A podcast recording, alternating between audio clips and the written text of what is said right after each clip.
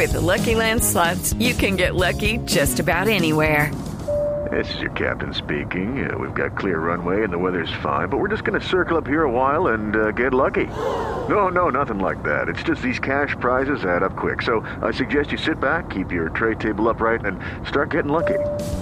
Play for free at LuckyLandSlots.com. Are you feeling lucky? No purchase necessary. Void where prohibited by law. 18 plus terms and conditions apply. See website for details. Señor ministro del Interior, Alfonso Prada. Buenos días, ministro. Hola, Ricardo. Muy buenos días. Ministro, creo que tengo unas dificultades con la señal. ¿Está el ministro? ¿No está el ministro? ¿Se nos fue la señal? ¿Está? Aquí estoy, aquí ahí estoy. está, ahí está el ministro. Aquí estoy. Mire, ministro, creo que la primera pregunta es, es buena, la que hace Felipe.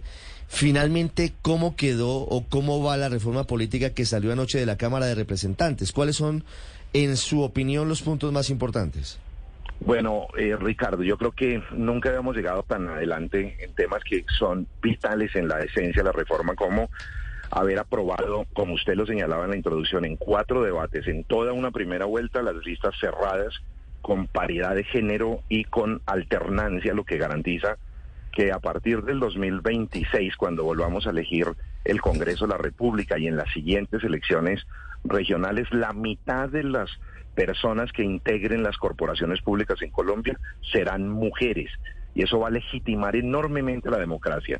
Eh, no deja de ser exento de debate el tema de la lista cerrada. Hay quienes pronuncian en contra, pero creemos nosotros que es una manera de alinderar ideológicamente los partidos, eliminar buena parte de las perturbaciones clientelistas y de intromisión económica en el privilegio de las listas, etcétera. También avanzamos hacia la financiación pública con un elemento muy fuerte y es que prohibimos la circulación o el recibo de dineros en efectivo, que es lo que más corrompe la política. Igualmente, logramos Aló, aló, aló, ¿me oyen? Sí, lo escuchamos perfectamente. Sí, perdón, perdón.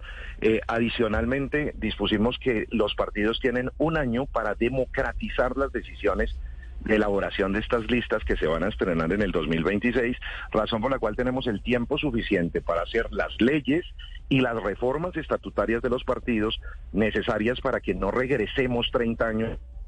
El grafo de los líderes o nacionales de consultas primarias que van a ser también financiadas por el Estado para democratizar la forma como se toman estas decisiones.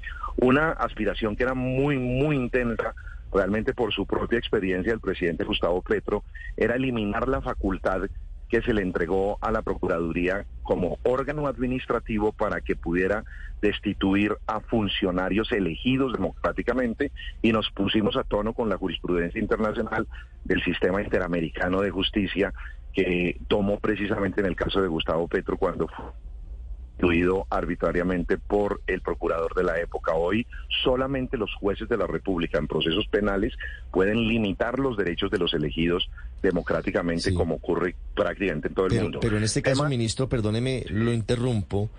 En el Senado no se aprobó ese artículo. En la Cámara Correcto. sí. Va a conciliación, Correcto. debe conciliarse. Cla- Claro, Ricardo, en este momento la señal estaba mal porque vengo por la circunvalar, acabo de estacionarme unos minutos.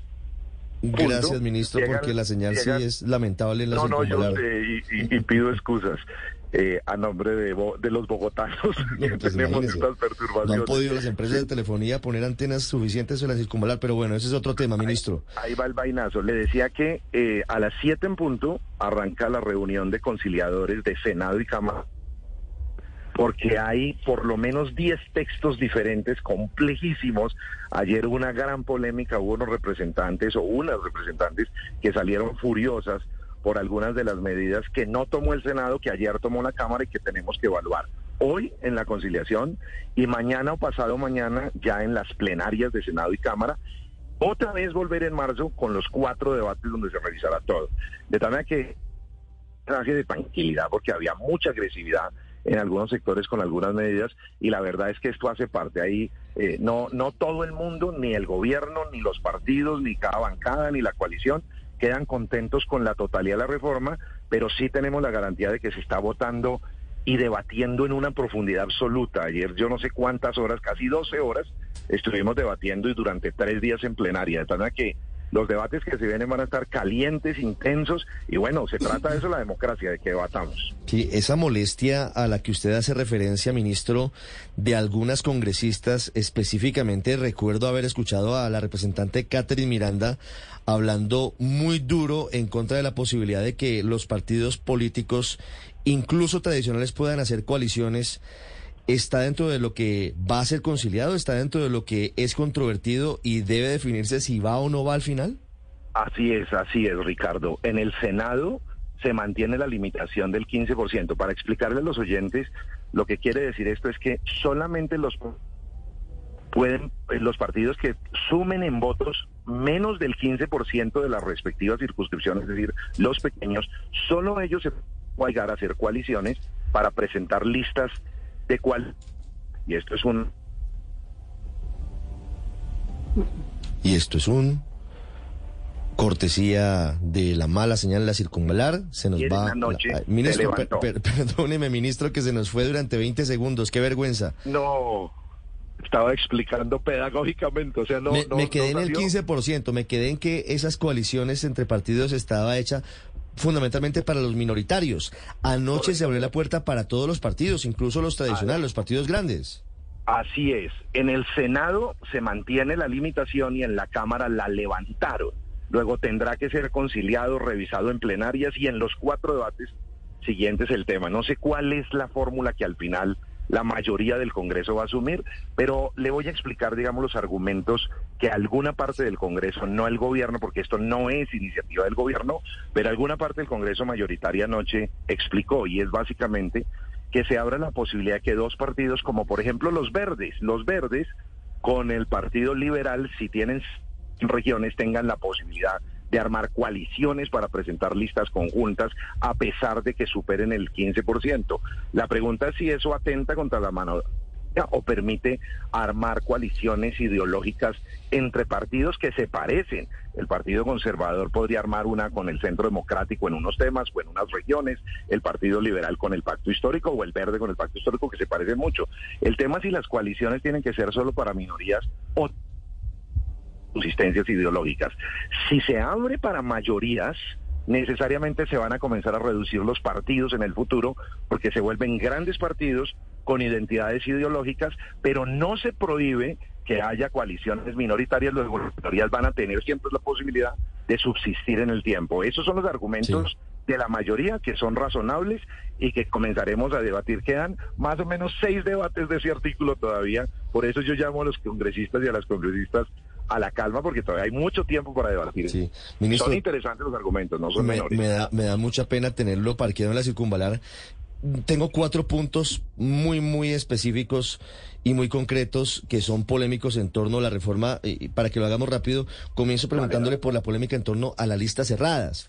Hay quienes dicen que, que esto puede terminar desfavoreciendo al pacto histórico, que es el que ha empezado con, digamos, tuvo una muy interesante votación, fue el ganador de las elecciones pasadas para Senado y Cámara, pero además de eso, porque en opinión de algunos puede facilitar que en lugar de lo que se pretende, termina favoreciendo a quienes eh, no tienen experiencia o a quienes tienen dudosa reputación y van colgados de una figura que, que jalona una lista cerrada. Y en frente a la paridad de género, ministro, claro que es muy importante, pero si hay suficiente cultura política en Colombia para que haya tantas mujeres que estén dispuestas a meterse en política. Las cifras lamentablemente no dan. Muchos partidos terminan buscando debajo de las piedras a las mujeres para meterlas en las listas porque no hay. Lamentablemente no está abierta tanto la participación política para las mujeres hoy en Colombia.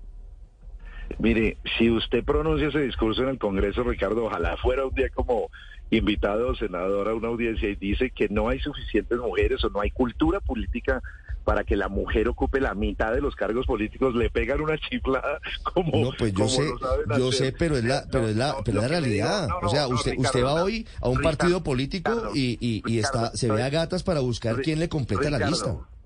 Ricardo, le estoy contestando. Sí, sí, sí, claro. Y le estoy contestando con polémica como me responden a mí en el No, y me imagino, pues, pero, pero pues la verdad, ¿qué por hacemos? Esta cordial, por esta cordial, por esta cordial conversación.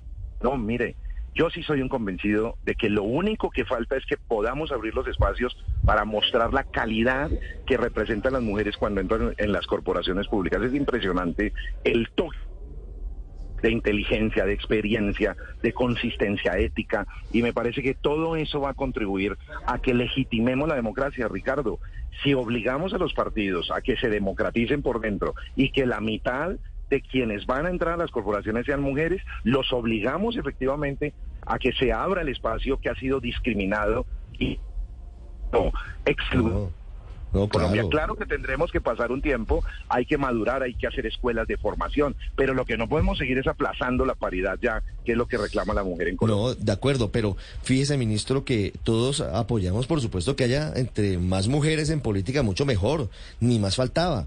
Lo que le quiero decir es que hoy, hoy, que ya hay unos, eh, unos requerimientos y unas obligaciones que deben tener los partidos frente a la equidad de género, se ven en muchas dificultades porque lamentablemente se ha cerrado tanto el espacio para las mujeres en la política que a las mujeres no, lamentablemente no hay tantas mujeres que quieran participar en política hoy.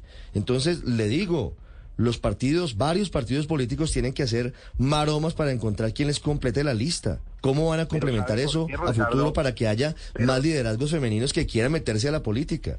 Pero ¿sabe por qué, Ricardo? Porque no hay alternancia ni paridad de verdad. Porque la mujer ha sido discriminada, pero a últimos renglones. Entonces, una lista de 10 si tiene el 30%, como ocurre hoy en la legislación, mete tres mujeres y las mete en los últimos tres renglones.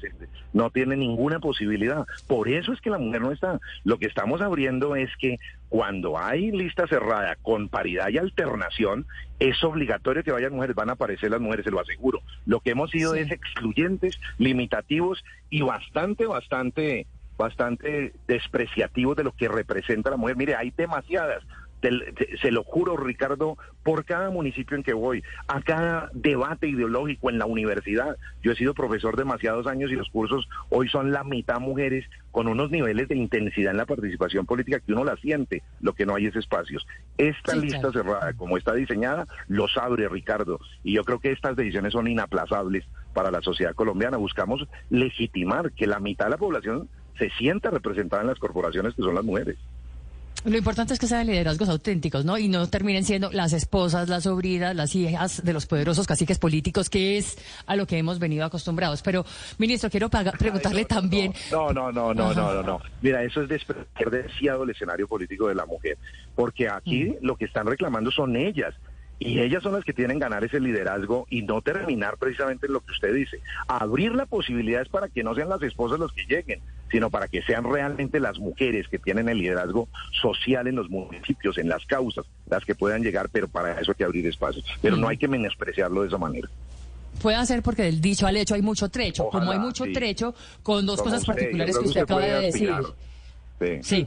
sí, bueno, no, mejor dicho, anoche se aprobaron dos cosas en la Cámara que me parece importante aterrizar. Uno, eliminar perturbaciones clientelistas y de financiación económica, decía usted, y dos, prohibir la circulación y recibo de dinero en efectivo. ¿Cómo van a hacer eso, ministro, y con qué dientes? Porque eso otra vez es otra de las cosas, como lo de las mujeres, que suena súper bonito, pero en el país de la lechona, el tamal, la compra de votos, el lavado de dinero en las campañas, el dinero del narcotráfico infiltrado en la política, pues, ¿cómo va a suceder todo esto? ¿Qué van a hacer para que se vuelva un pues hecho? Y no sencillamente pajaritos en el aire. Es lo que usted y yo tenemos que intentar hacer. Estamos metiendo en la Constitución, ni más ni menos en la Constitución, la prohibición de esa financiación con dinero en efectivo. Hemos tenido la, la digamos, el criterio colectivo mayoritario en el Congreso de ir hacia la financiación pública para evitar que el dinero de la mafia privado y que preferiblemente se expresa a través de dinero en efectivo termine cooptando las campañas. Ese es el tipo de normas que comienza a abrir el camino para que eso se convierta en una realidad. Si no hacemos nada de esto, seguimos como usted dice, las mismas.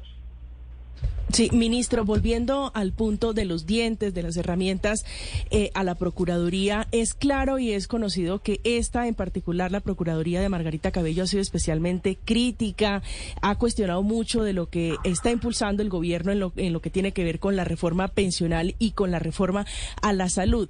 Ese articulito, esa quitada de dientes a la Procuraduría, se puede entender en alguna medida como ir marchitando una institución que ha, entre otras cosas, tomado decisión contra ese sector que representa el presidente Gustavo Petro? No, y además me eh, pido excusas porque me comienzo a mover otra vez hacia el Congreso porque ya voy tarde. No lo entiendo. por si se cae, pero voy moviéndome y voy hablando. Em, le, decía sobre este particular, mencionaba al comienzo que fue precisamente la inspiración del caso de Gustavo Petro, eh, arbitrariamente destituido por un funcionario administrativo. a la Corte Interamericana de Derechos Humanos a señalar como doctrina jurisprudencial para América y Colombia está vinculado a ello, que no sean funcionarios administrativos los que destituyan a servidores públicos elegidos popularmente, sino los jueces de la República. Suprema y los jueces penales, última palabra, y eso da garantías,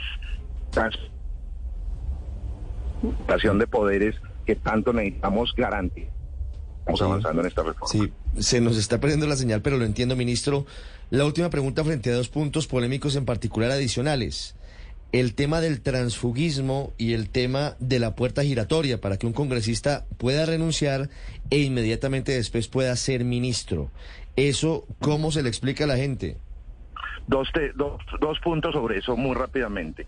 Ayer precisamente cuando intervenía en, el, en la plenaria de la Cámara mencionaba quiénes salen del Senado a ser gobernantes y cómo hay una escuela allí de formación enorme. El propio Gustavo Petro viene de ser hace unos meses senador de la República. Uribe se formó precisamente en el Senado y salió a ser presidente. Horacio Serpa, Germán Vargas, mujeres como Marta Lucía Ramírez, etcétera, eh, muestran claramente que en el Congreso de la República pueden tener figuras que son líderes nacionales que pueden aportar a gobiernos de unidad nacional como los que se han constituido en los últimos gobiernos y prácticamente en todos. Yo no recuerdo sin un gobierno del partido que fue el de Virgilio Barco. Tener la posibilidad de contar con esas inteligencias en un gobierno legitima mucho el gobierno y le da la fuerza política para impulsar grandes cambios. Esto lo hacemos por encima de la mesa como norma, no como compra clientelista, que es lo que ocurre hoy. Hoy los partidos políticos en cualquier municipio lo que hacen es una negociación clientelista y compran los votos. Lo que queremos nosotros es, como lo estamos haciendo en la coalición de gobierno con el presidente Gustavo Petro, es invitar a los partidos de cara a la sociedad, que tengamos responsabilidades compartidas que ejerzamos un gobierno compartido hacia una unidad que nos permita la paz total, reformas tributarias como las que estamos sacando, que requieren grandes mayorías. Pero eso se hace con el mejor talento. Eh, hoy lo participando en el gobierno como parte estamos haciendo es básicamente sincerando la política para que este tipo de representación sea más transparente, directa y de cara a la sociedad colombiana. 657 es el ministro de la Política, el ministro del Interior Alfonso Prada explicando la primera etapa, el primer tramo de esta reforma que es reforma constitucional y por eso requiere ocho debates para poder ser ya una realidad. Ministro, muchas gracias. No, a usted, Ricardo, muchas gracias. Un abrazo muy especial. Estás escuchando Blue Radio. With lucky landslots, you can get lucky just about anywhere. Dearly beloved, we are gathered here today to. Has anyone seen the bride and groom? Sorry, sorry, we're here. We were getting lucky in the limo and we lost track of time.